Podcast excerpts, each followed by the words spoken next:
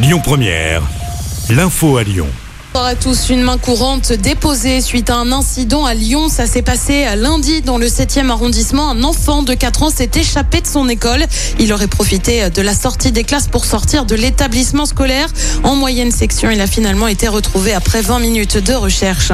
L'actu, c'est aussi ce procès aujourd'hui à Lyon, celui de deux hommes soupçonnés d'avoir séquestré et violé deux femmes dans un bar associatif en 2017.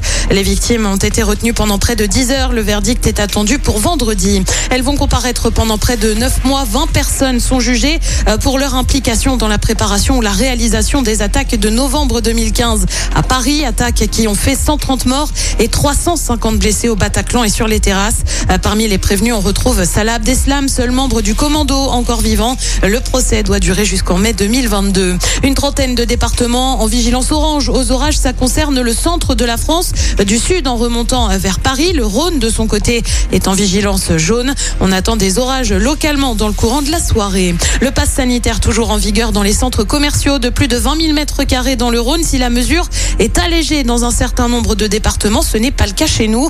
Le Rhône reste avec un taux d'incidence proche des 200 cas pour 100 000 habitants, 176 précisément, selon les dernières données de Santé publique France. Conséquence, il faut avoir un schéma vaccinal complet ou un test négatif pour accéder par exemple à Confluence, La Pardieu ou encore Carré de Soie à Vaux-en-Velin. La cérémonie du vœu des échevins a lieu aujourd'hui à la basilique de Fourvière, cérémonie sans Grégory Doucet qui a confirmé ne pas participer à l'événement. Une décision pour respecter la laïcité, a précisé le maire de Lyon.